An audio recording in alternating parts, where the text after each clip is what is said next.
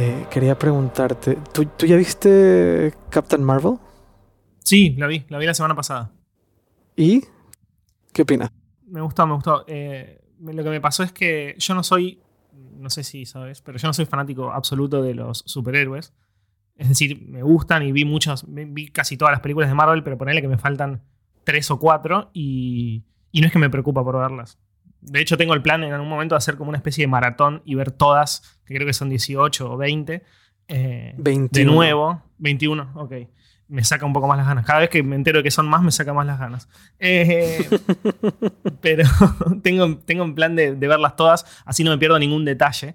Pero esta me gustó, me gustó. La sentí diferente, como menos batalla, eh, más como película convencional más con temas más dramáticos y demás, y me gustó bastante. Que yo, ¿Sabes qué me ha pasado a mí? Que mm, no recuerdo con quién estaba hablando esto. Ya he tenido yo esta conversación, pero desde, desde Matrix, esta es la primera vez que me hypeo con, con el cine. O sea, llevo desde el 90, bueno, desde el 2002, 2003, que fue Matrix Reloaded y, y demás. Sí. Que, mm, que no me hypeo con el cine. Y ahora con el tema este de Marvel estoy súper hypeado y, y, me he echado... Ahora estoy como yo con maratón de, de películas de, de, toda la, de todo el universo cinematográfico de Marvel em, para, para Endgame. Es que a mí Infinity War me dejó muy, muy hypeado. Eh. Salí del cine así como de verdad, o sea, acaba de pasar esto, acaba de suceder esto en el cine en Disney que siempre juegan súper seguro a todo y están haciendo esto y me, sorprendió mucho.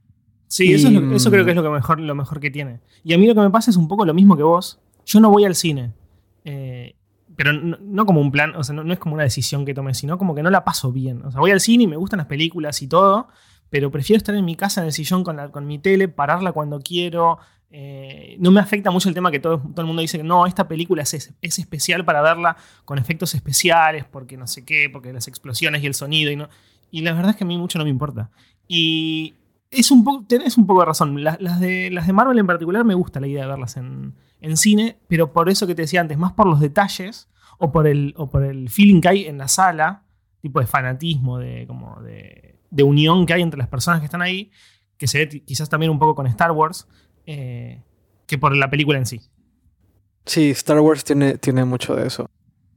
Pues yo estoy muy hypeado. A mí, a mí Captain Marvel me, me, me encantó. Eh, siento también que es como jugar nada a la segura y apostar por una serie de cosas que, que tradicionalmente rompen con el esquema del superhéroe americano de toda la vida, ¿no? De, eh, el, el, chico fuerte, Capitán América, ¿no? El chico súper fuerte, súper guapo y, y, y, que lo puede todo, ¿no? Y llega esta, llega, llega esta película que, no sé, me hubiera, me hubiera encantado ser niño y verla de nuevo, ¿sabes? Eh, claro. Muchas de las cosas de Marvel me hubiera encantado volver a ser niño y verla, pero, pero Captain Marvel, que es como, no sé, tiene cosas como de Top Gun y de películas de superhéroes de los 80s y los 90s. Eh, me hubiese encantado verla de niño. De hecho, alguien me preguntaba si debería llevar a sus hijos y decía, por favor, llévalos, le va a marcar la vida a esta película. Y que acabe la película y diga, Captain Marvel llegar, volverá en Avengers End War. era como, wow. Endgame, perdón. Y era como, wow. O sea, de verdad, qué top esto. en fin, que estoy muy hypeado. Estoy súper, súper hypeado con, con el tema Marvel. Y... y cuando se estrena Endgame falta súper poco, ¿no? Endgames, esa es otra cosa que me parece también como muy arriesgada desde un punto de vista de negocio. Eh, estrenan una película que está a punto de llegar a los mil millones de dólares en recaudación, o sea que claramente ha sido extremadamente exitosa. Y en un mes y medio se va a estrenar eh, Endgame, el 26 de abril. Y es muy loco. Que... es muy rápido. Exacto. Eh, en, el cine el, tema este de la canibalización que se habla mucho en la tecnología, en el cine ocurre un montón, ocurre, mucho, porque al final es el tiempo que le puedes invertir a sentarte en una sala dos horas y desconectarte de todo y es como un tiempo de ocio. Entonces, la mayoría de las personas no van al cine más que una vez por mes o una vez cada dos meses o, como tú que intentan literalmente no ir y un poco igual. Entonces, em, va a haber literalmente va a haber canibalización. Literalmente hay gente que va a elegir no ver eh, Captain Marvel y verá probablemente Endgame. Dirá, mira, este de aquí es una historia de origen, no me interesa tanto. Yo mismo lo he hecho. Yo, por ejemplo, eh, la primera de, de Ant-Man no la fui a ver al cine. Dije, esto lo voy a ver en la casa, me da igual. Em, y han tomado la decisión de estrenar una película mes y medio antes que la otra. Y, las, y Endgame muy probablemente se convierta en la tercera o la cuarta película más vista de la historia. Wow. Eh, es muy, muy probable. Es muy probable que, que lleguen a ese punto, ¿no? Al, al a superar a um, Force Awakens, que es la tercera más vista. O al menos superar a, a Infinity War, que es la cuarta más vista. Eh, entonces me parece como toda una serie de, de, de, cosas que están cambiando el cine desde un punto de vista muy como eh, masivo, ¿no? Eh, eh, o sea, como que llega Disney, que es esta cosa muy grande, que toda la vida ha jugado todo a la segura, que, que, siempre se ha considerado que, mm, que, que es como super family friendly, lo sigue siendo evidentemente. Y te pone como una serie de cosas nuevas que, que están pasando en el cine, toman como decisiones arriesgadas de cara a, a a superhéroes que han tenido como toda la vida un peso muy grande en la cultura. Eh, hay como muchas cosas que, que están cambiando y, eso me parece a mí muy interesante. Ya por eso me interesa mucho Marvel, pero además yo que soy super nerd y que cuando era adolescente o cuando vivía en México compraba cómics y, y, como que estas cosas de alguna forma han sido parte de mi vida, pero yo soy de los que de alguna forma lo dejó de hablar porque, le, porque claro, la gente te dice, eres un friki de mierda y tú, eh, ¿qué, ¿tú qué con esto? ¿no? O sea, ¿qué, ¿qué, tanto? Y ahora veo todo esto, o sea, ahora veo todos estos superhéroes que son mainstream, ¿no? O sea, ahora Iron Man es Iron Man y, y, y, y Capitán América es Capitán América. Eh, o sea, Batman siempre fue como el héroe mainstream y Superman también, pero ahora ver todo como el, el universo Marvel que de alguna forma a mí siempre me llama un poco más. Eh, me encanta. Debo aceptar que estoy como súper hypeado y no sé, como muchas decisiones muy bien tomadas. Eh, no sé, no sé, es, es curioso, es curioso. Y, y, y, y, últimamente hablo mucho del tema. Eh, eh, es como mi, no sé, o sea, para mí siempre fue como, sí, desde un punto de vista editorial yo siempre hablaba de Apple o de tecnología, pero ahora me encanta en hipertextual ver que estamos hablando tanto de, de, de cine porque igual como que se cruza, ¿no? O sea, e, e, eres, te gusta la tecnología, es muy probable que te guste los cómics, ¿no? O sí, sin ningún lugar a duda. Vienes de ese lado. Sí. sí, es que el mundo geek o nerd está muy relacionado a los superhéroes, obvio. Exactamente, exactamente. Entonces, por eso me gusta también mucho como ver que algo que siempre fue muy cultura nerd eh, y como yo diría que la gente que leía cómics a ver, se, la, parodia todo el tiempo en, no sé, Big Bang Theory, que es como la serie parodia del nerd. Eh, todo el tiempo se está burlando del hecho de ir a una tienda de cómics y emocionarte porque estás viendo un número raro, ¿no? Un número, una edición, eh, la primera edición de algún cómic importante y eh, estas cosas eran como muy de de nerd. Ahora ya se ha vuelto súper mainstream. Piensa que, no sé, Infinity War es la cuarta película más vista de la historia. Es muy loco eso. Sí, yo creo que está un poco ligado a lo que estabas diciendo vos, que salieron tantas, tantas películas relacionadas al, mundo superhéroe, eh, ya sea de Marvel o de DC eh, o cualquiera de las series también que hay en Netflix y demás, que se empezó también a hacer un como un fandom de gente que antes no tenía la más mínima idea de que existía ese universo y que solamente estaba muy ligado a los cómics. Eh, y eso hace que, no solamente suceda en hipertextual, sino que también muchísimos medios que antes no se tocaban temas como los superhéroes, se empieza a hablar de eso porque vende. Es así. Sí, sí, sí, muy de acuerdo. Eh, y a mí me encanta. Hay, hay mucha gente purista, como siempre, que considera que Disney ha destrozado a Marvel, pero el, yo creo que hay mucho valor y eh, que hay mucho valor en, en, encontrar un formato que haga mucho más accesible eh, estas historias que son, son, son, son buenísimas y estos personajes que son increíbles. A mí, yo, yo soy muy fan. A, mí lo, que ha hecho. Yo soy de los que soy. O sea, de los que de verdad considera que lo que ha hecho Disney. En general siempre tendrán errores y demás. Pero lo que ha hecho Disney con, con, con Marvel es muy beneficioso. Insisto, la cuarta película más vista de la historia. En fin, hablabas de Netflix y ya que hablamos de Netflix, podemos empezar con, con, con, el tema Apple, que es al final para lo que la gente en teoría nos escucha. Ahora te van a decir que empieces a hablar más de Marvel y que dejes de hablar de Apple. Deja que llegue el Tesla y esto se va a convertir en Tesla. Se acabó. No, eh, eh, eh, no, eh, evento, tú sabes que va a haber un evento, va a haber un evento el, el 25, ¿no? Sí, claro. Todo el mundo sabe que va a haber un evento el 25. Sí, es que estoy esperando, lo estoy, lo estoy esperando mucho a este en particular por el rumor de los AirPods. Eh, y estoy, porque estoy muy fanático, me los regalaron para mi cumpleaños en enero. Y, y es de los mejores dispositivos que me regalaron en los últimos tiempos. Eh, sí, ¿verdad que sí? ¿Verdad que los AirPods son como de lo mejor que ha hecho Apple? Es que en realidad, en general, es como yo estoy en contacto, en contacto, constante con la tecnología. Digamos, tengo un Fitbit, tenía el Apple Watch, eh, que incluso el Apple Watch, después de usarlo durante mucho tiempo, decidí venderlo y pasarme a Fitbit, y mi iPhone y mi MacBook y demás. Y por primera vez, después de mucho, sentí que un dispositivo me cambiaba de verdad la forma de interactuar. Porque los celulares, no sé, mejoran la cámara y me encanta y buenísimo y muy feliz, pero, o, no sé, o el procesador de la computadora mejora también y es más rápido y tiene más memoria RAM, pero los AirPods en particular cambiaron todo. Y en mi opinión, eh, hay una cosa que, a mí me pasó. A ver, yo, estoy muy de acuerdo contigo. Creo que al final eh, los AirPods están cambiando un poquito la manera en la cual estamos consumiendo contenido, eh, sobre todo música o, podcast, es verdad. Y la comodidad y la manera en la cual funcionan. Pero a mí me pasó una cosa bastante particular con los AirPods. Cuando salieron, eh, salieron junto al iPhone 7, si no me equivoco. Sí, junto al iPhone 7. Y, recuerdo que en aquella época eh, decíamos que, no se concebía el iPhone 7 sin, eh, sin los AirPods, porque era el primer iPhone que venía sin puerto de 3.5 milímetros.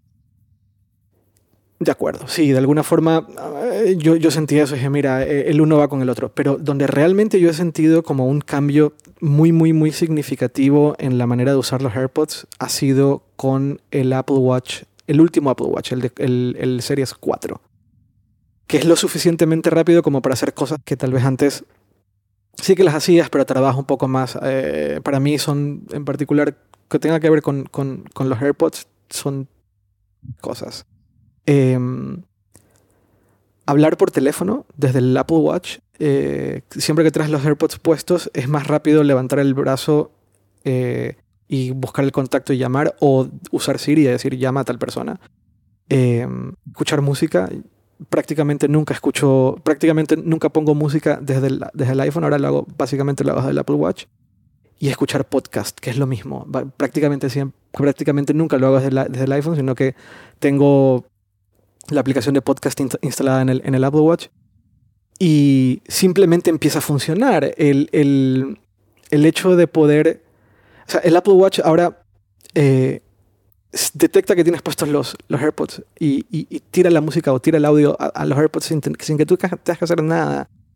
Y a mí eso me llama mucho la atención porque em, dejas de mirar la una pantalla, que es la pantalla del iPhone, y empiezas como que a usar dispositivos que te dejan ver más entre estoy son, voy a sonar un viejito, pero el mundo real, ¿no? Es como, ah, mira, eh, levantas el brazo, eliges un podcast y, escuchas, no tienes que sacarte el móvil, de la, de la, el, el, el, iPhone del bolsillo, buscar, abrir una aplicación, elegirlo y, y seguir adelante.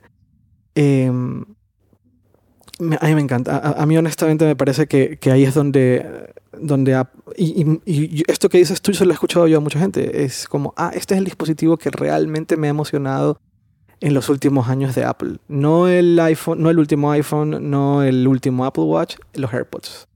Claro. Eh, es que a mí lo que me pasó es que yo amo la tecnología, como probablemente la amen todas las personas que, que escuchan este podcast. Eh, pero con el paso del tiempo, cuando ya tuve muchos iPhones y cuando cambié la computadora varias veces y demás, me empezó a importar muy poco el avance tecnológico desde el punto de vista del hardware. O sea, como a mí, la verdad, vos me preguntás cuánta memoria RAM tiene el iPhone 10 eh, XS, que es el que yo tengo, y la verdad no lo sé. Y no es que no solamente no lo sé, no me importa. Porque lo que a mí me cambia es la relación que yo tengo con el teléfono. Digamos, el, el, Face ID me modificó la manera en que yo interactúo con él y demás. Por, y por ese motivo me interesan tanto los AirPods Porque, porque funcionan bien y, también, no sé, yo lo que me pasa muchas veces yo trabajo todos los días en una redacción, entonces yo no puedo estar constantemente escuchando música porque estás como comunicándote todo el tiempo para saber qué noticias hay de último momento y demás, y no puedes estar como colgado en la tuya, eh, desconectado de, lo que pasa alrededor tuyo. Entonces, yo tengo un AirPod puesto casi siempre con, con música, eh, porque no puedo escribir con un podcast porque se me complica mucho. Pero después de quizás, me pasa igual. Eh, en algún momento como que dejo de escuchar música porque alguien me habla y tengo y, me dejo el AirPod, me dejo el AirPod puesto y capaz me voy al baño y vuelvo y me doy cuenta sin saberlo que durante horas tuve el, auricular en mi, oído eh, sin saberlo ni siquiera. Y esas cosas medio que me empezaron a, volar, la cabeza. Porque antes no pasaba, porque el cable te molestaba y no podías ir al baño eh, con, el, con, el, con los auriculares y así. Entonces es como que modifica todo. Y lo que vos decís del Apple Watch es, es lo que sí, es uno de los motivos por los cuales ahora a mí me gustaría tener el, Apple Watch. Que estoy pensando si lo compro o no. Eh, no, lo necesito ya, pero me gustaría, por ejemplo, yo estoy tratando de salir a correr lo máximo que puedo, eh, que es mucho menos de lo que me gustaría, pero eh, me gustaría por ese motivo tener el Apple Watch, porque ahí la relación es completamente diferente a la hora de hacer ejercicio. Sí, ahí es donde también Apple está haciendo mucha, mucho énfasis, todo el tema de salud, los sensores, por ahí hay un rumor que van a llegar, en algún momento van a llegar unos AirPods que tienen también el sensor de ritmo cardíaco. Sí. Lo cual es muy interesante.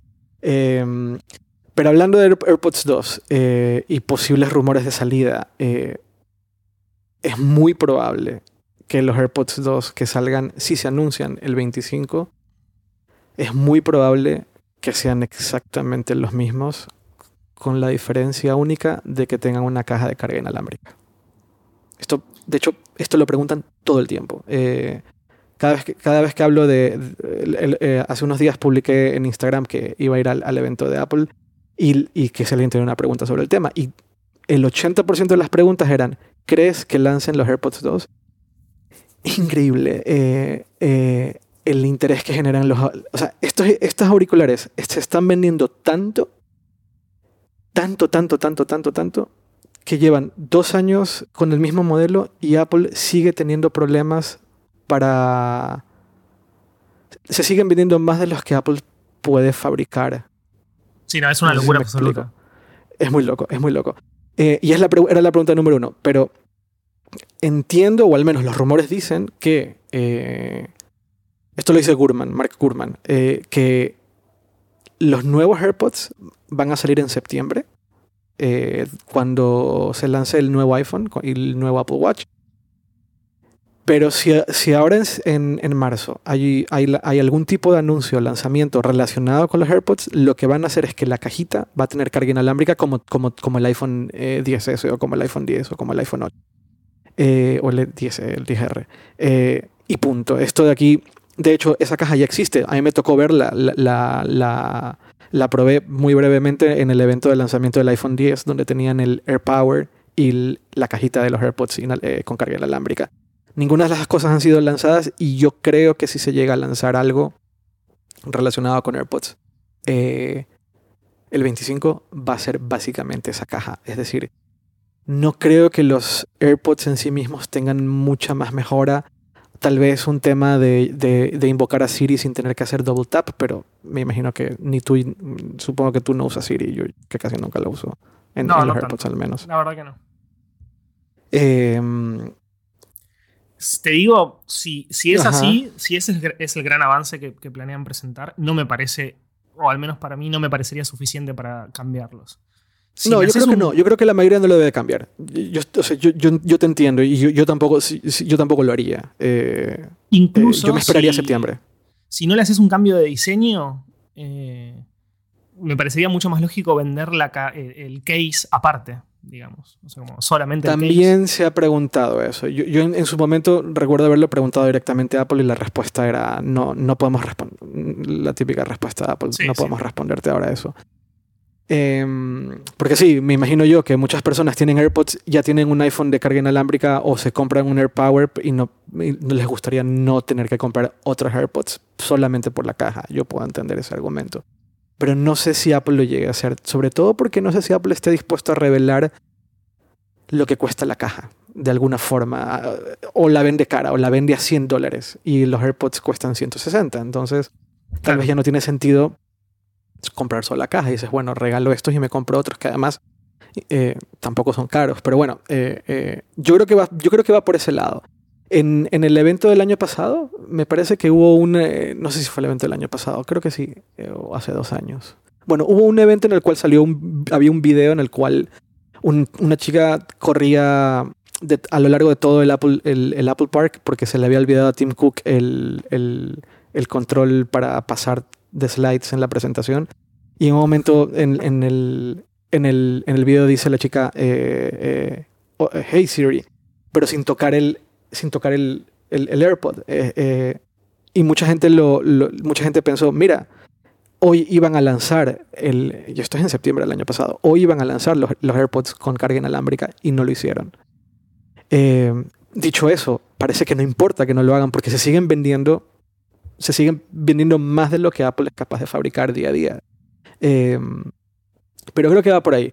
Lo que, se, lo que se supone que sí va a pasar, bueno, se supone, yo creo que es obvio porque la invitación lo dice.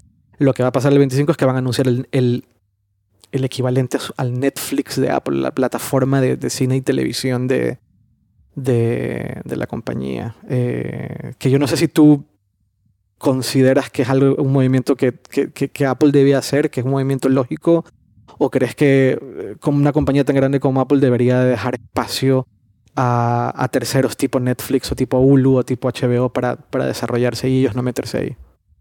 Yo tengo como tres cosas en mente. La primera es que, me preocupa que cada vez más empresas estén empezando a pasarse, eh, no, no a pasarse, sino a presentar sus propios servicios de streaming.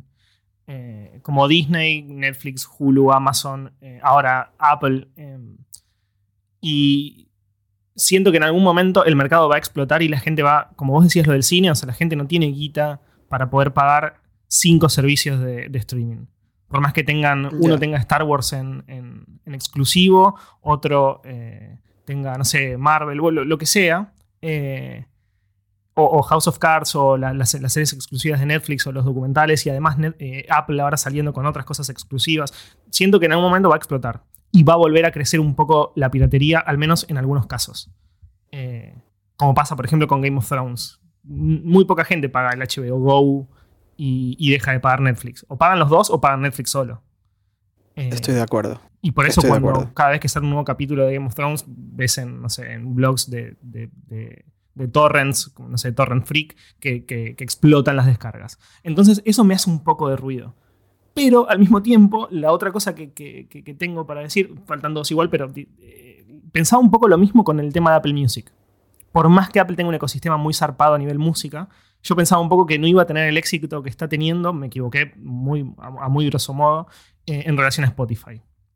Entonces, quizás, como suele pasar con, los servicios de Apple, eh, le encuentren la vuelta para poder, para poder brindarle a la gente algo diferente y que tenga y, logren tener el éxito que hoy están teniendo con Apple Music, incluso con Spotify, habiendo dominado tanto tiempo el mercado.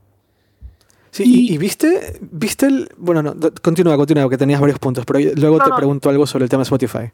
El último es que es algo que dijiste vos, que ahora se está, hablando, se está empezando a hablar mucho en relación a empresas y cómo están matando un poco la innovación, siempre desde el punto de vista tecnológico que pasa mucho con, Facebook, con Google y, con Amazon, que cuando se ven, cuando ven que, algo es exitoso o que podría servirles y demás, o compran un, compran un servicio de terceros que está empezando a tener éxito, como pasó con Instagram o WhatsApp, o como intentó hacer con Snapchat y no pudo, eh, o crean el, servicio propio y, e intenta destruir al, tercero que, los amenaza.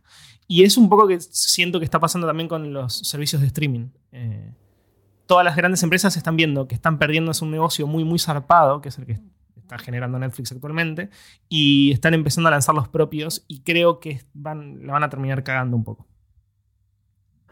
A mí lo del tener tantas ofertas de, plataformas, que era como esta, la promesa del Internet, ¿no? El, tú vas a poder elegir lo que quieres ver, no vas a tener que pagar un, canal, un, plan de, de, cable, de televisión por cable, donde te venden 200 canales y solo ves 40 o solo ves 10 esa promesa siento que se está empezando a romper exactamente por lo que dices. Es decir, em, tengo que contratar Netflix, probablemente tenga que pagar por HBO y ahora voy a tener que pagar por el servicio de Apple. Entonces yo sumo los tres, estoy pagando, ponte tú, 35, 40 dólares entre las tres, que es básicamente lo que se pagaba antes por el cable. Eh, eso, eso es definitivamente un problema y entiendo parte de la oferta diferencial de Apple va a ser comportarse más como un servicio de cable en el sentido de que tú pagas a, le pagas a Apple una mensualidad en plan, te pago 15 dólares o te pago, no sé, 13 euros o 12 euros o 17 euros, no sé, no, no, tengo idea del plan de los pagos, eso no, se han filtrado de ninguna forma. Em, de hecho, sospecho que dos, tres días antes de la presentación del 25 se van a filtrar porque la presentación la van a tener ejecutivos de, de algunas cadenas y lo van a terminar filtrando. Pero entiendo que vas a pagar una mensualidad y vas a tener acceso a todo el contenido original de Apple, sí, pero también, en teoría, insisto, esto es el rumor, eh, vas a tener acceso a HBO, o vas a tener acceso a contenido de Hulu, o vas a tener acceso a contenido de Showtime. Es decir, no necesariamente la plataforma de streaming de Apple se va a limitar a Apple. El diferencial que, tiene, que, tienen, que tienen es que eh, son dueños, o sea, van a ser dueños de la plataforma, pero también son dueños de la mayoría de los dispositivos en donde vas a verlo. Es eh, ya sea un iPad, una Mac o un Apple TV. Eh, y si no eres dueño del dispositivo en sí mismo, al menos eres dueño de la plataforma de software en el sentido de que Samsung ha, preinstalado iTunes. me imagino que ahí también viene el código para, el, para este servicio nuevo y Samsung, Panasonic, Sony y algunas otras compañías más lo han instalado en sus televisiones. Yo, ahí es donde hay una diferenciación interesante con, por ejemplo, Netflix. Netflix es Netflix y tú no te puedes comprar una tablet de Netflix donde puedes hacer muchas otras cosas más, además de, ver Netflix. Pero con Apple sí, y eh, entiendo que esa es parte del diferencial. Dicho eso, habrá que ver. Eh, esto, esto, es una especulación. Eh, y, y, yo estoy muy en, estoy muy en tu línea como consumidor. Creo que. Creo que.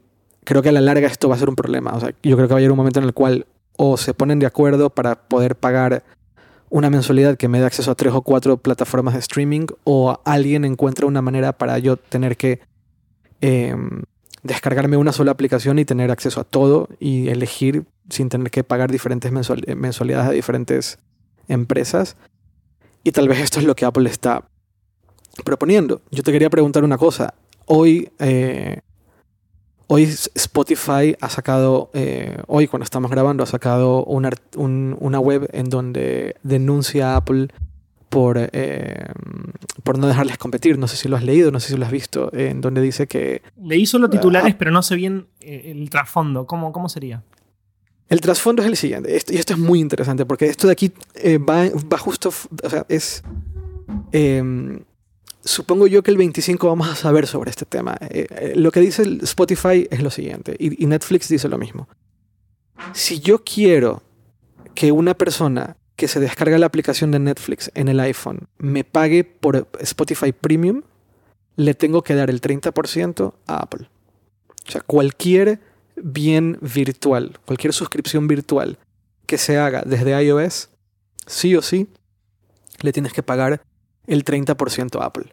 Esta es la razón por la cual ya no puedes crear cuentas en Netflix desde un iPhone o desde un iPad o desde el Apple TV.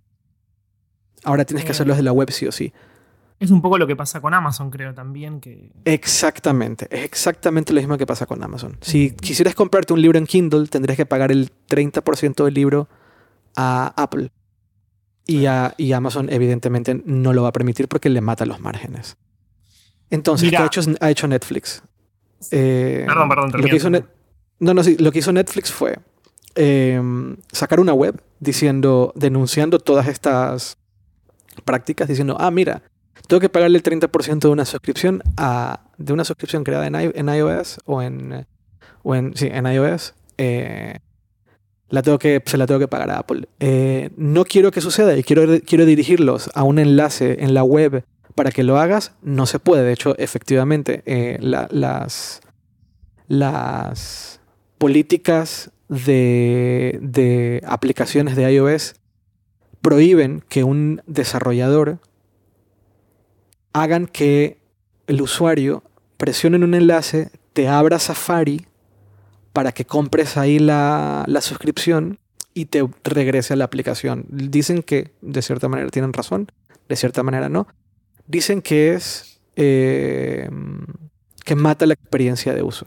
Y estoy de, relativamente de acuerdo. Es decir, lo que hacen es también obligarte a que pases sí o sí por, la, por el sistema de suscripciones de, del, App Store. Es decir, ¿quieres ofrecer, quieres ofrecer una, a tus usuarios una suscripción premium? Entonces, usa, usa el App Store para que desde ahí lo compren. Así no tienen que volver a poner su tarjeta de crédito. También se evitan problemas de seguridad. Claro, me tienes que dar el 30% a mí. Eso es lo que dice Apple. Todo esto lo va denunciando Spotify. Y una serie de cosas más, supuestamente. Eh, ah, el hecho de que, de que no puedes elegir como la aplicación por, por default para escuchar música. Sí o sí es Apple Music. Yo no puedo hacer que Spotify sea el default. De la misma manera que no puedo hacer que Chrome sea el navegador por default de iOS. Siempre va a ser Safari. Eh, todo esto lo han publicado en un artículo, en una, en una web. Y además han ido y han demandado, han demandado a Apple aquí en la Unión Europea por, eh, por, por no dejarlos competir. Y yo supongo que el 25, que es un evento completamente enfocado en suscripciones y en un, un, nuevo servicio de streaming que va a competir ahora con Netflix, o sea, con nada más y nada menos con el rey del streaming, yo supongo que va a haber algún tipo de comentario o anuncio al respecto. No sé si Apple estará dispuesto a bajar ese porcentaje de 30% o hayan encontrado una forma en la cual, por ejemplo, HBO se quede con un porcentaje de lo que le pagues a Apple si compras el servicio de streaming. Y a cambio, em, tienes acceso a HBO al igual que el contenido original de, de Apple. No tengo idea si va por ahí. Pero yo tengo la teoría de que en el 25 va a pasar algo. Y eso es lo que ha pasado, en paralelo, eso es lo que ha pasado hoy con Netflix, eh, con Netflix, con Spotify. Y mira, por, lo que me comentás, eh, hay como dos cosas. Es cierto, lo de la experiencia de uso es muy molesto tener que salir de una aplicación a otra para poder registrarte y después volver a la original y demás. Es como muy, muy aburrido, o sea, como que es feo, digamos, no, no, no cierra.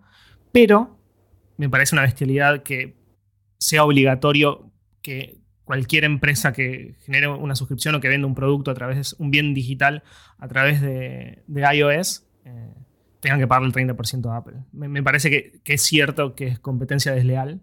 No sé si para que se meta la justicia, pero al mismo tiempo deben estar perdiendo, eh, perdiendo entre comillas, ¿no? Spotify o Netflix millones de dólares mensuales que van a parar a Apple sin que Apple haga absolutamente nada más que, no sé, haber creado una plataforma para poder suscribirse que es única una vez hacer. y, tampoco, me parece una experiencia tan increíble la experiencia de iTunes. Eh, entonces, no, me parece leal lo, de Apple.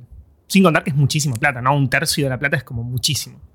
Es mucho. Y en paralelo, eh, el 25 también, en teoría, van a lanzar una plataforma para mm, suscribirte a publicaciones. En plan, quieres pagar, quieres suscribirte al New York Times o quieres suscribirte al Wall Street Journal o a Wired, ¿no? Em, y lo, en vez de hacerlo directamente en la web de alguna de las publicaciones, lo puedes hacer por medio de Apple News.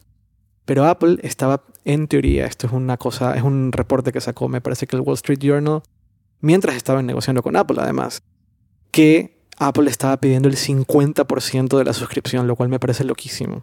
Mucha gente dice que esto es mucho, mucha gente dice que esto es poco dinero. Eh, yo, yo soy de la idea que si eres una publicación y antes ganabas cero con suscripciones y por medio de Apple estás ganando 10 millones al, año, entonces ese 50% es justo. Pero, pero por otro lado, sí siento que plataformas como Netflix o Spotify, que ya tienen creado toda la infraestructura de suscripción propia y no requieren de la infraestructura de suscripción de, del App Store, evidentemente consideran que el 30% de las, del, de la, 30% de la ganancia de cada suscriptor es excesivo, es abusivo y el hecho de no tener una sobre todo el hecho de no tener una opción, lo que dices tú. A mí no me parece que la, que la, la experiencia de, de, iTunes o que la experiencia del App Store sea la mejor. Y en mi opinión, la experiencia es. Ajá. Lo que, lo que decías del, tema de la suscripción de medios, a mí lo que me pasa es. Eh, como que para algunas cosas lo veo más o menos positivo en relación a, eh, a ganar o cero o, eh, o uno gracias a Apple. Pero funciona solamente cuando sos un medio que no es tan conocido y vos usás la plataforma de una empresa, en este caso Apple, para poder llegar a más personas. Entiendo que el New York Times o el Washington Post estén muy enojados y digan que el 50% de, la suscripción es una bestialidad absoluta, que para mí lo es. Eh, porque ¿Tú lo entiendes? O sea, ¿te, parece que te parece, te parece Honestamente, ¿tú crees que la experiencia de crearte una cuenta premium, bueno, no una cuenta premium, pero crearte una suscripción en el New York Times vía web, no sé si la has visto, eh, es que yo, yo estuve, estuve mirando cómo son los formularios de creación de, de, cuentas, de cuentas de New York Times, el Washington Post, The Wired y algunas otras. Em, ¿tú, ¿tú, crees que, o sea, tú honestamente crees que la, que la experiencia es, va a ser lo suficientemente buena como para elegir directamente con ellos? No, lo que yo, a lo que yo iba es más, en general la experiencia que, que los medios implementan para que las personas paguen suelen ser muy chotas. Sí. Pero no, hablaba, no, hablaba, directamente de eso, hablaba más que nada de el New York Times o el Washington Post o el Journal o cualquiera de los famosos. Yo no creo que vaya a perder una cantidad de X de usuarios que se vayan a suscribir a ellos porque no están eh, en Apple News. A lo que voy ah, es. Entiendo, entiendo. Eh, si yo quiero registrarme en New York Times es porque lo conozco, porque sé qué calidad de periodismo hacen y que la información que ellos publican habitualmente me gusta y me sirve. Y no porque estén en Apple News o no, eh, o porque estén en Apple News me voy a registrar y antes no. Como que. Claro, tú estás dispuesto a saltar lo que haya que saltar para tener la suscripción del New York Times independientemente. Pero porque conozco el producto. Ahora, hay, quizás hay muchos medios chicos que gracias a, la plataforma de Apple se hacen un poco más conocidos o llegan a más personas. Y ahí quizás entendería un poco, porque no solamente te estoy cobrando por la plataforma de suscripción, sino también un poco por la publicidad que te genero. Y ahí sí, si vos generás un, par de millones de dólares gracias a que estás en una plataforma de Apple y antes generabas, no sé, la mitad porque no, te conocía nadie, creo que cambia un poco las cosas. Pero el 50% de todo, de todo me, parece muchísimo. Es, como decías vos, abusivo. Es muy abusivo. Y mm, lo que se estaba proponiendo era eh, un escalado. Es decir, eh, empresas como Netflix o Spotify, que evidentemente van a generar un volumen de suscripciones de más de, no sé, ponte tú, 10 millones de dólares al año, pues le bajas, el costo de la plataforma al 10% y no al 30%. Eh, el New York Times o el Wall Street Journal o el Washington Post, que evidentemente tendrán un volumen de suscripciones mucho mayor que hipertextual, por dar algo, por decir algo, pues a ellos les pones un volumen, un porcentaje mucho menor, hace que Apple siga ganando la suficiente cantidad de dinero, pero lo suficientemente atractivo para el medio de subirse a la plataforma de Apple. Esa era la, propuesta que se, es que se ha hablado tanto del tema. Era fue una de las propuestas que yo vi y a mí, a mí me parece honestamente una muy buena idea. Yo entiendo que, como dices tú, yo entiendo que una aplicación independiente, eh, una aplicación independiente que donde hay tres empleados y recién empiezan, eh, que no se pueden montar toda una infraestructura de suscripción para servicios premium y usan la de Apple, entonces ese 30% lo ven justo. Pero Spotify, que tiene toda una plataforma de suscripción perfectamente montada, porque son multiplataforma, o sea, no solamente están en iOS, también están en Android, también están en Mac, en Windows. Evidentemente, evidentemente ya tienen una plataforma para que la gente pueda hacerse premium. No requieren de, del App Store. Entonces entiendo que les parezca 30% extremadamente caro, y, pero tienen a, la misma al, mismo tiempo tienen un volumen lo suficientemente amplio como para decirle a Apple, mira, cóbrame el 10%, te mando todos mis usuarios de iOS por medio de tu plataforma y los dos ganamos. Yo creo que eso suena relativamente justo. Lo que pasa es que mientras decimos tú y yo estamos hablando de todo esto, Apple está buscando maneras de hacer que la ganancia, o sea, que dejen, están intentando depender menos del iPhone para sus ganancias monumentales. Y en teoría, servicios es, la, es el camino a seguir. Mientras más personas tienen un iPhone, sí. mientras más personas tienen un iPhone y tienen un iPad o tienen un Mac o tienen un Apple, un Apple TV o, lo que sea, más probabilidades hay de que se compren una aplicación o de que contraten un servicio tipo iCloud o tipo Apple Music o tipo Apple TV o como se llama esta plataforma. Entonces, a Apple le conviene mucho que servicios como división crezca. Lo cual estaría peleado de alguna forma a reducirle ese porcentaje a los developers. Exacto. Yo creo que va, por el lado que vos estás diciendo. Estoy viendo, en los últimos tiempos estamos viendo cómo Apple está empezando a meterse en el mundo de servicios de una manera fuertísima, porque estamos viendo que los celulares, eh, cuando salen al mercado, tienen, tienen mejoras que pueden ser, que, a nosotros nos encantan, pero porque nosotros somos fanáticos, pero que para el grueso de la población, decir, bueno, voy a cambiar un celular que sale mil dólares, no lo cambio ni en pedo porque sale una fortuna, y lo único que tiene es, no sé, un, mejora un poco el tiempo de reconocimiento facial, por ejemplo. Pero si, vos tenés un Netflix que está teniendo mucho éxito, o Apple Music, o iCloud, o, el servicio de Apple News que van a lanzar ahora, o la tarjeta de la que quizás hablemos después, em, son todos servicios que, que no importa el hardware vos lo podés seguir desde incluso tu televisión. Entonces, si vos tenés Apple TV, o como sea que se vaya a llamar la plataforma, y lo tenés instalado en tu televisor Samsung, están ganando, está ganando Apple, sigue ganando Apple. Y yo creo que por ahí es claro. porque hay mucha, mucha plata en servicios. Es, más o menos lo que pasa con, los, gigantes, eh, con, Netflix o Spotify, que, generan y facturan. Spotify no, logra ganar tanto dinero, pero digo, Netflix factura muchísimo sin vender un dispositivo.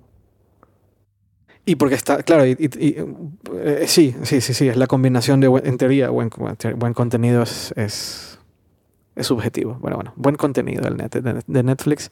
Y el hecho que estén en todas las plataformas, Netflix está en todo lado, ¿no? No hay dispositivo que no tenga una aplicación de Netflix. Ah, pues no sé, eso es lo que supuestamente va a pasar el 25. Em, yo creo, y, además del, del, del porque como mencionabas los AirPods, también se, habla del lanzamiento de nuevos... ¿Tú, ¿Tú, tienes iPad? ¿Alguna vez llegaste a usar un iPad? Sí, usé unos años iPad, pero después me, cansé y, lo vendí y nunca más tuve una tablet en mi vida. ¿Y, hay algún motivo por el cual creas que, no tuviste... O sea, yo, entiendo, porque yo, yo he pasado por este dilema que has tenido tú, he pasado varias veces. Pero, ¿cuál fue el motivo, en tu opinión, por el cual dijiste, me he cansado de un, de un tablet y me he vuelto a un Mac? Lo que me pasó un poco es, eh, a medida que fueron creciendo las pantallas de los celulares, me, y, y, la de las tablets se mantuvieron, o, hay una diferencia muy pequeña entre una y la otra, me, empezó a parecer más extraño la idea de tener uno, o, el, o lo veo sin sentido, digamos. Por ejemplo, hace un tiempo me di cuenta que estoy usando muchísimo más el celular para ver videos largos. Eh, he ah, llegado a, ver, series en la cama. Eh, y juegas Fortnite también, ¿no? ¿Cómo? Y, juegas Fortnite también. Y, juego, juego, mucho Fortnite. Ya, tuve que, desinstalarlo de todos lados. Eh, y, no, le veo sentido porque la, la computadora la uso para escribir en ese momento la escritura en el iPad no era tan sencilla como es actualmente y, eh, y el iPhone empezó a, crecer a nivel pantalla. Entonces, eh, no, siento que necesite un, dispositivo que esté en el medio de una pantalla de una laptop y de un celular para poder que, encuentre un uso diario. Eh, que me resulta muy interesante que para ti sea un tema entre iPhone y iPad, porque para mí siempre ha sido un, bueno, para mí es, y, claro, al final la tecnología es muy personal, para mí siempre ha sido un tema entre iPad y Mac.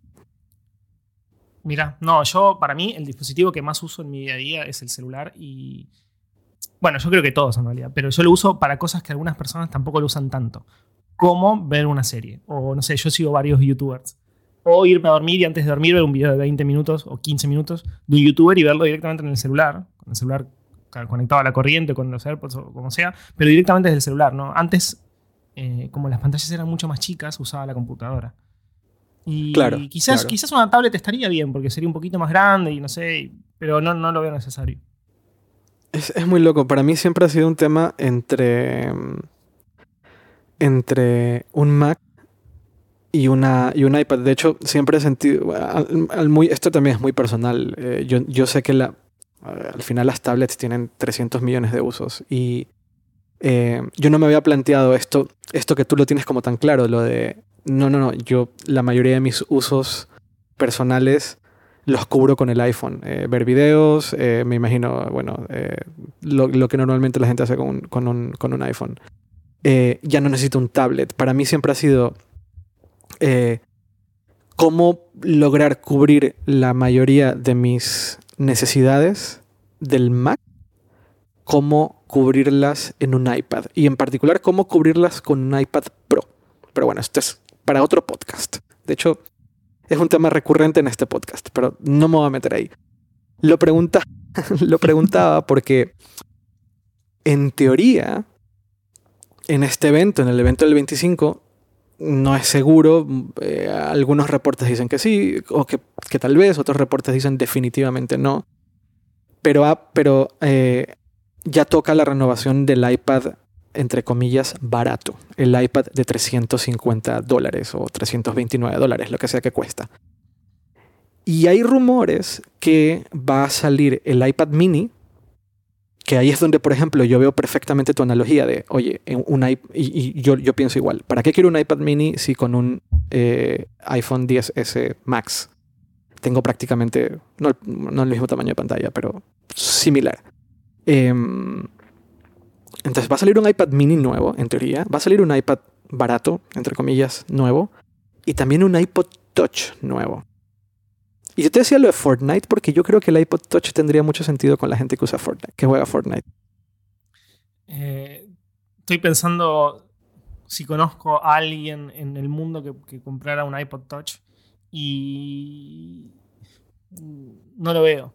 No lo veo porque, no, no sé, quizás estoy, es muy tercer mundo, pero las personas que yo conozco necesitan cosas como WhatsApp. O sea, no, imagínate llevando un celular en el bolsillo o sea, el, iPhone eh, XS y en el otro bolsillo un iPod Touch, que es prácticamente igual al celular, pero sin conectividad. O sea, como no me cierra mucho. Sí, en eso, en eso tiene mucho sentido. Yo, lo veo más como... Eh, yo, un poco me imagino que, y, me imagino que el, el, tren de pensamiento de Apple, si es que llega a salir un iPod Touch nuevo, pero yo creo que el tren de pensamiento de Apple es cómo le ofrezco o sea, ¿cómo nos metemos en, en este lugar donde la Switch reina? Eh, que es como. Eh, es raro. Lo de la Switch es un fenómeno. Yo tengo un Switch y, y, para mí me encanta la, la, Switch y me encantan los juegos de la Switch, pero es un fenómeno, un fenómeno raro porque portátil, eh, pero el tipo de juegos que, que, yo jugaría en la Switch no se me ocurriría jugarlo en, en, en, en, el, en la Play, pero eh, conozco gente que solamente juega Fortnite o en la Switch o en el móvil, en, el iPhone o en el Android. Eh, eh, eso a mí me deja muy loco. Y yo siento que Apple piensa, ¿cómo me meto en ese lugar? ¿no? En este como nueva forma de jugar videojuegos de sesiones de de sesiones de 15 minutos o de 10 minutos por, por partida o lo que sea. Em, sin tener que pensar en una consola que tienes que conectar a la televisión o sin tener que, que comprarte un iPad ¿no? Eh, eh, más grande para poder jugarlo. Em, no sé, lo de WhatsApp tiene mucho sentido, tienes toda la razón, pero también pienso yo que en Estados Unidos nadie usa WhatsApp y entonces usan iMessage y, y, puedes instalar iMessage en el, en el iPod Touch. Yo, yo, entiendo perfectamente que fuera de Estados Unidos el argumento inmediato es el que tú me acabas de soltar. Eh, y, tiene, y claro, y sería el mío. Oye, mira, está, está increíble, está de puta madre tu dispositivo, pero no puedo instalar, no puedo instalar WhatsApp. O sea, no, no me vale para nada. Preferí, voy y me gasto este dinero en un OnePlus, ¿no? Eh, que, que, que, cuesta lo mismo y que nada, y que se conecta a Internet, eh, que, tiene, que tiene todo. Eh, pero eso es como el rumor. Yo tengo la teoría que de alguna forma lo que Apple está buscando es eh, tener la, la, gama de productos más grande posible de cara a, a dos cosas, de cara a, a, las plataformas de servicios, pero también de cara a iOS 13. Eh, que, eh, a medida que se vaya acercando el Developers Conference, eh, empezaremos a escuchar más de iOS 13, que se supone que es como el gran cambio, eh, el antes y después de, de, iOS. Es como el, no sé, es como el Avengers Endgame, pero de iOS. Es el momento en que todo cambia. Em, y, y no sé, se supone que con iOS 13 va a pasar, va a ser como la respuesta para gente como yo, que, que busca una manera de de reemplazar el Mac por un iPad. Mi sueño es algún día no tener que volver a comprarme un Mac y poder usar el iPad para trabajar. Es más batería, eh, más liviano y más versátil, ¿no? No tienes que tener el teclado conectado siempre eh, y la pantalla es táctil. Eh, y un, un iPad Pro, el iPad Pro de 12 pulgadas, el que tengo aquí, es más rápido que la mayoría de los portátiles que se venden en el mercado ahora mismo, pero puedo hacer menos de la mitad, lo cual es muy loco, ¿no? Claro. Sí, le falta. A iOS le falta un poco de eso que decías vos de versatilidad. De. Es muy. Lo que pasa es que al mismo tiempo se me hace muy difícil la idea, pero bueno, obviamente está cambiando y vino cambiando en los últimos años, desde básicamente el nacimiento de iOS, que se me hace muy difícil pensar en un entorno de trabajo sin. de trabajo de, de, heavy, o sea, trabajo fuerte, ¿no? De, de escribir una nota y listo eh, sino de, no sé, videollamadas, grabar un podcast a la distancia como estamos haciendo, o sea, no sé, lo que sea, y además poder jugar y demás, sin un mouse y, los, y el entorno como, como conocemos de, ventanas y demás. Con, con la idea de una, dos o tres aplicaciones abiertas en simultáneo y nada más, eh, como que no me, no me cierra. incluso, no sé, navegar es diferente, es como no, lo siento como con la experiencia, la, experiencia de usuario no la siento igual de fluida a la hora de, de, laburar, de trabajar. Pero es como decís vos, quizás iOS 13 sea el momento en que todo cambie y si lo logran va a ser una, una nueva revolución generada por Apple, no tan grande como las que ya hemos visto, pero eh, con la, idea de que pueda de verdad desaparecer la computadora convencional, la laptop convencional, como venimos, creo que lo venimos hablando, no sé, hace seis años. Eh, que finalmente suceda sería increíble. Yo estoy completamente de acuerdo contigo. Y mira que he, intentado, eh, he intentado tantas veces eh, grabar un podcast a distancia con el iPad. Y ya deja tú eso, que definitivamente no se puede, es muy complicado editarlo. Eh, hay una aplicación para editar podcast en el iPad que es bastante poderosa. Ferrite se llama me encanta, pero es que el no tener un puntero exacto, que es el mouse, en definitiva, que es el ratón, eh, es complicado. Es complicado, es complicado. Es, es, un tema de verdad que, que podría estar horas, horas hablando. pero no, se, supone que hay, se supone que iOS 13 va a ser el, el, cambio, ¿no? el paradigma. Que un poco como pasó con iOS 11, creo que fue el que metió una serie de mejoras, o iOS 10, no, no iOS 11 creo que fue. Pero se supone que iOS 13 va a ser el, cambio definitivo. Eh, no, no, van a haber anuncios de iOS 13 el 25 y si, en mi opinión, si llegan a lanzar tablets nuevas, eh, iPads nuevos, yo creo que va a terminar siendo una nota de prensa y no el evento en sí mismo. Yo creo que el evento se va a centrar en otras cosas. Y no sé, eh, ¿qué más tenemos en la lista? que no, que no, que no hemos tocado hoy. Em, tarjeta de crédito. ¿Tú, ¿Tú, tendrías tarjeta de crédito de, de, de, de, Apple? La tendría sin lugar a duda, pero sin lugar a duda, pero por una cuestión 100% fanboy, pero porque no, no, no, sé, no, sé, ni qué podrían ofrecerme. O sea, ni me importaría qué me ofrecen, pero la red tendría. Pero tendría que ver mucho cómo trabajan y qué tienen y qué beneficios podría tener, pero me parece fantástico. Yo, yo, yo, yo, también. Me encantaría ser de, de la primera camada en el mundo que tiene una tarjeta de crédito Apple. Sería, sería, sería top. Eh, sí, bueno, yo iba a ser de Estados Unidos seguramente. No creo que en Europa o en Latinoamérica lleguen a sacar eh, una tarjeta de crédito de Apple. En Latinoamérica te aseguro, pero 99.9% que no la vamos a ver durante décadas. No, no sé si décadas realmente, pero 10 años tranquilamente. Ojo que Latinoamérica se está convirtiendo en un territorio súper importante para Apple. Eh, muy poco a poco. Eh, al final es un mercado que está. que tiene que crecer. Pero. Em, en el último trimestre ahora fiscal que lo, dijeron, Ahora que lo decís, hace poquito justo escribí al respecto y, es, y es cierto. Es que en Europa y Estados Unidos está, cayendo mucho el tema de, compras online, online, y la fintech y demás. Eh, y por eso no solo Argentina, sino Latinoamérica está creciendo mucho. Entonces quizás por ese lado podrían llegar a hacer algo. Pero después de un testeo de muchos años en Estados Unidos. La veo muy rara. En, Argentina todavía no hay Apple Pay, ¿verdad? No, no, no. De hecho, ¿Hay no hay algo Pay? No hay Apple Store. No, no, pero ¿hay algo Pay? En plan Google Pay o Samsung Pay o cualquiera de estos? Ninguno. Nada todavía. No. Eso también creo que va a ser una, cosa muy interesante cuando suceda eh, en Latinoamérica.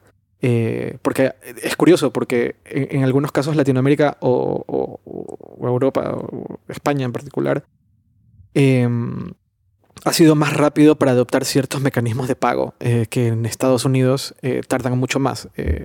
Por ejemplo, el contactless, no sé si en, Argentina se ha popularizado el, el, pagar con tarjeta, pero contactless, o sea que solo se, se usa, pero no, no es que se popularizó, no es que está en todos lados. Eh, y en Argentina llegó a popularizarse las tarjetas con chip, las que metes en, a un lector y no, las, no las deslizas. Sí, muchísimo. Vale, por ejemplo, eso nunca llegó a Estados Unidos. O sea, llegó, llegó tarde y mal. En Estados Unidos mm, se sigue deslizando tarjeta más que otra cosa. Es muy loco. Y, eh, por ejemplo, aquí en Europa lo que sucedió es que la mayor, no la mayoría, pero muchas, muchas, muchas de las máquinas para pagar con tarjeta eh, con chip, las que metías en el lector y, metías la tarjeta en un lector, ya venían con, con la tecnología para hacer eh, contactless, para poder pagar eh, simplemente acercando la tarjeta al, lector. Eh, simplemente era un tema de que el banco lo, lo, activara. Y es la misma tecnología eh, que, usa, que usa Apple con Apple Pay o que usa Google con Google Pay. Entonces, la adopción de Apple Pay en, Europa es muy rápida, mientras que en Estados Unidos, de hecho, en la primera vez que yo, teniendo Apple Pay, la primera vez en la vida que yo entré a comprar un café y no pude pagar con Apple Pay, esto es muy loco, fue en San Francisco, en, la meca de la tecnología. Me dijeron, no, no aceptamos Apple Pay. Sí. Me quedé como, ¿what? Sí, sí, sí. Fue como, ¿pero qué está pasando? Estoy en San Francisco. Aquí, aquí me dicen que la tecnología lo resuelve todo. No, no aceptamos Apple Pay, no tenemos lector para Apple Pay, ni nos interesa. Mira vos. Ah, hasta enojado te lo decía. Muy loco. Entonces yo creo que cosas como Apple Pay, o Google Pay, o Samsung Pay, o lo que sea, eh, el día que se active en Latinoamérica, en, países como Colombia, Argentina, o Chile, o México, eh, van a tener un ritmo de adopción mucho más rápido eh, que en otros países. Evidentemente no todo el mundo tiene acceso a un teléfono de gama alta, pero es verdad que la tecnología que se usa para ese tipo de pagos es ya muy barata, es decir, muchos Androids lo van a tener o ya lo tienen, pero no, se, no está activa en comercios. Pero tengo la teoría de que el día que lo activen, insisto, no Apple Pay necesariamente, pero Google Pay, yo creo que la adopción va a aumentar mucho. Y lo interesante de Apple Pay o Google Pay y todas estas cosas es que es mucho más seguro. Al menos Apple Pay es mucho más seguro que tener la tarjeta física.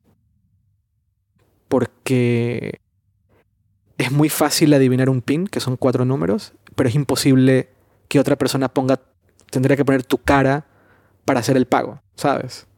Claro, sí, ¿no? Es o, el, lector de huellas. Sí, sin duda. Eh, y algo, algo que, decías que me quedé pensando es que si, hay un, si un sistema que vaya a triunfar, sobre todo, o al menos los países de Latinoamérica en los que yo estuve, eh, estaría más relacionado con, con, Android. Porque acá, acá no, está tan popularizado tener un, iPhone. En comparación, obviamente, a, un teléfono con Android. Eh, no se ve tanto. Eh, vos viajas en el transporte público y si bien eh, hay algunos teléfonos que, son Apple, eh, en general es todo Android. Todo, todo, todo, todo, todo Android. incluso acá, cosas que en, otros países ya dejó de pasar. si alguien te ve con, los, con, los AirPods, te, miran raro, digamos. ¿Sí? Recién, recién ahora se está empezando un poquito a ver más en la calle, pero cuando yo viajo en subte y tengo los AirPods puestos es como cada tanto ves a alguien que te, está mirando las orejas como diciendo, what the fuck. Mira, qué curioso. Eso es interesante. Sí, eh, al final es verdad. Eh, Latinoamérica es territorio Android por completo. Evidentemente, si puedes comprarte un Android por 150 dólares y el iPhone más barato cuesta 600, es normal que sean territorio, territorio Android. Em, pero dicho eso, el último trimestre fiscal de Apple em, tuvo crecimiento de más del 10% en México al menos, lo cual ya es interesante. También habla de México en, general, es una economía que está despegando. Pero para mí es cuestión de tiempo que Latinoamérica empiece a, a, despertar hacia Apple. Eh, siento yo que también Apple empieza a mirar a Latinoamérica de la misma forma que mira a países como la India o países como China. Eh, es decir, un mercado que está completamente verde, donde podrían crecer un montón a medida que eh, se van saturando en, China o, el crecimiento en Estados Unidos se va desacelerando. Entonces es normal que una empresa como Apple o bueno, cualquier otra tecnológica de las grandes empiecen a ver a Latinoamérica como un campo de crecimiento eh, eh, que está verde todavía, ¿sabes? Es que sin lugar a dudas así, es como un gigante que está dormido para Apple. Porque, bueno, con India pasa lo mismo, con China pasa lo mismo. Y tomar Latinoamérica como, como un conjunto de países, como un gran país, quiero decir, eh, en los que un producto se usa muy poco, que es el iPhone o incluso las MacBooks. Eh, y es un, es un gigante que está dormido para ellos, o sea, tienen mucha plata para ganar ahí, por eso están empezando a preocuparse un poco más. Y, y, ahí entiendo un poco la, estrategia de lanzar unos productos un poco más baratos, como por ejemplo el, iPad, que potencialmente se va a lanzar, que va a ser más barato y demás. Eh, Así que sí, puede ser que, vaya por ese lado. Me parecería raro que Apple sea la primera empresa que venga y, empiece a instalar Apple Pay. Pero la primera que lo haga va a estar muy bien. Le va a ir muy bien, creo yo. Ojalá. Ojalá, yo, yo te, digo, y, o sea, mi, esto es muy de primer mundo y también es muy como aquí el, el chico en España contando su experiencia con Apple Pay, pero es que es verdad, eh, el, Em, el no tener que cargar tarjetas, eh, el poder pagar con el propio teléfono o con el Apple Watch, eh, te cambia un poco la manera en la cual gestionas un pago. Es más rápido, es más seguro eh, y al final el tema de la seguridad es una cosa que nos debería preocupar a todos. y por eso yo lo, lo, comento no solo de cara a Apple Pay, yo creo que Google Pay o como se llame, se llama Google Pay, em, eh, en países latinoamericanos creo que tiene, que, es muy interesante. Creo que cualquier cosa eh, que me permita que mis pagos sean más seguros, lo que sea, que le meta una capa de seguridad, eh, siempre va a ser beneficioso. y todos estos pagos, en el, en, el, caso particular de Google Pay no lo sé, no sé qué tanta, qué tanta privacidad haya, pero en el caso de, Apple Pay, pues es absolutamente privado, es 100% privado y Apple no tiene acceso a las transacciones ni, nunca las va a tener no, no salen del teléfono. Em, pero siempre creo que eh, ese tipo de noticias siempre son buenas y en regiones donde hay mucha inseguridad, donde es muy, muy fácil que te roben las cosas, el tener las tarjetas dentro del móvil y que ese móvil no se pueda desbloquear sin tu huella o sin tu cara, es una muy buena noticia porque significa que no van a tener acceso a tus tarjetas. No van a poder verlos, ni siquiera van a poder ver los números. ¿Sabes? Sí, no, me parece fantástico. Sobre todo cuando se relaciona un poco con la inseguridad, como decías. Que es tan normal en, países latinoamericanos, obvio. Lamentablemente sí. Y creo que con eso. Creo que con eso hemos tocado prácticamente todos los temas, de hecho. Todos los temas, ahora que lo veo. Mira tú, maravilloso. Qué bueno. Normalmente nos enrollamos con cosas muy raras. Eh, pero no, eh, eh, hemos tocado. ¿Cómo se nota que, que, tienes experiencia con los podcasts? un poco, un poco. De hecho, ahora estás metido como en varios podcasts, ¿verdad?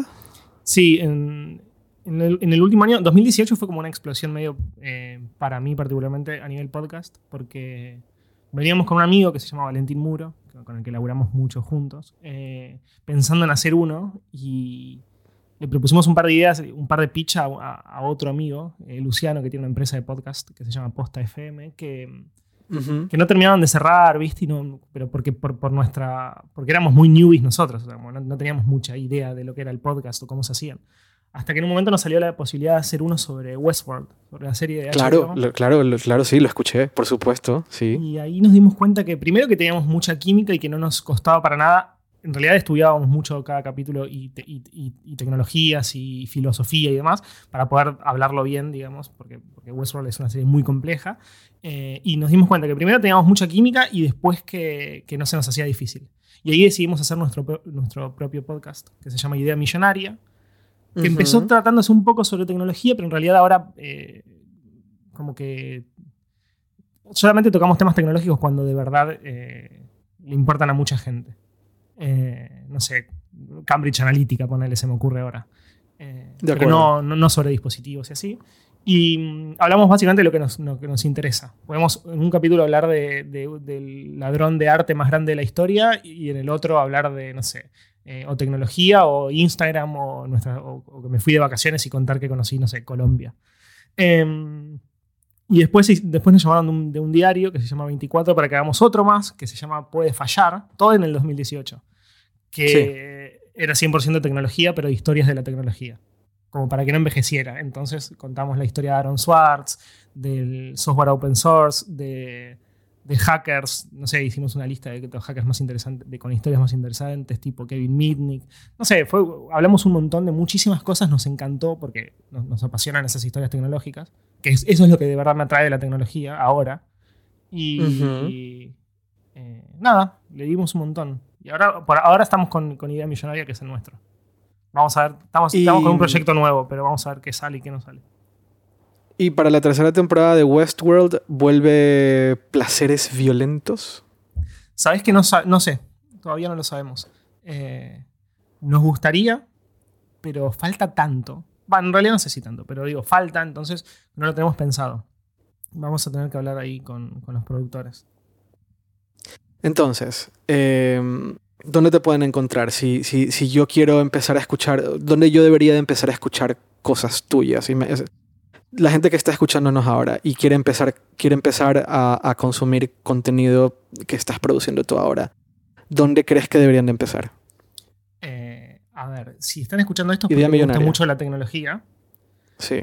Eh, entonces podrían escuchar eh, Puede Fallar, que es el podcast 100% sobre tecnología que hacíamos. Pero lo, quizás con Idea Millonaria eh, se van a reír muchísimo más y van a, disfrutar mucho más. Sin duda. la realidad es que lo, estamos, lo hacemos todo el tiempo porque nos cagamos muchísimo de risa y la gente se prende mucho, entonces nada. Está muy, yo la paso súper bien haciéndolo si bien laburamos, trabajamos mucho, porque la verdad es que producirlo y, no sé, las redes sociales y pensarlo y bla, bla, bla, eh, o, editarlo, que editar lleva un montón de tiempo. Eh, y además, eh, nos divierte muchísimo.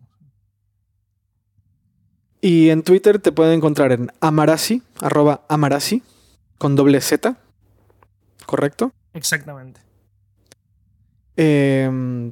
también tiene, bueno, eh, tenías observando, aún existe observando. observando el, viejito. observando. Observando es una, ahora es la, la, newsletter, pero eh, recuerdo que observando también era, eh, era un Tumblr. Observando fue un Tumblr muy, muy, muy famoso de fotografía.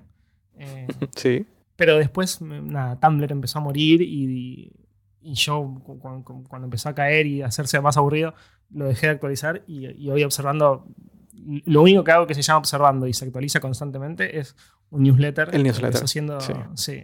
Eh, cambió mucho a, través de los meses y años. Empezó siendo de tecnología, después como un resumen de las noticias más tecnológicas más importantes de la semana, después pasó a hacer una nota de, opinión muy larga y, algunos y algunas cositas, links. Ahora estoy haciendo como links con una opinión. Eh, tiene bastante tecnología, pero ahora básicamente publico lo que sea que me parezca interesante y me cruzo en internet. Así que es una especie de curaduría con la que yo me cruzo. Como estoy constantemente con, la computadora y leyendo cosas y me topo con algunas que son interesantes, eh, las tiro todas ahí observando.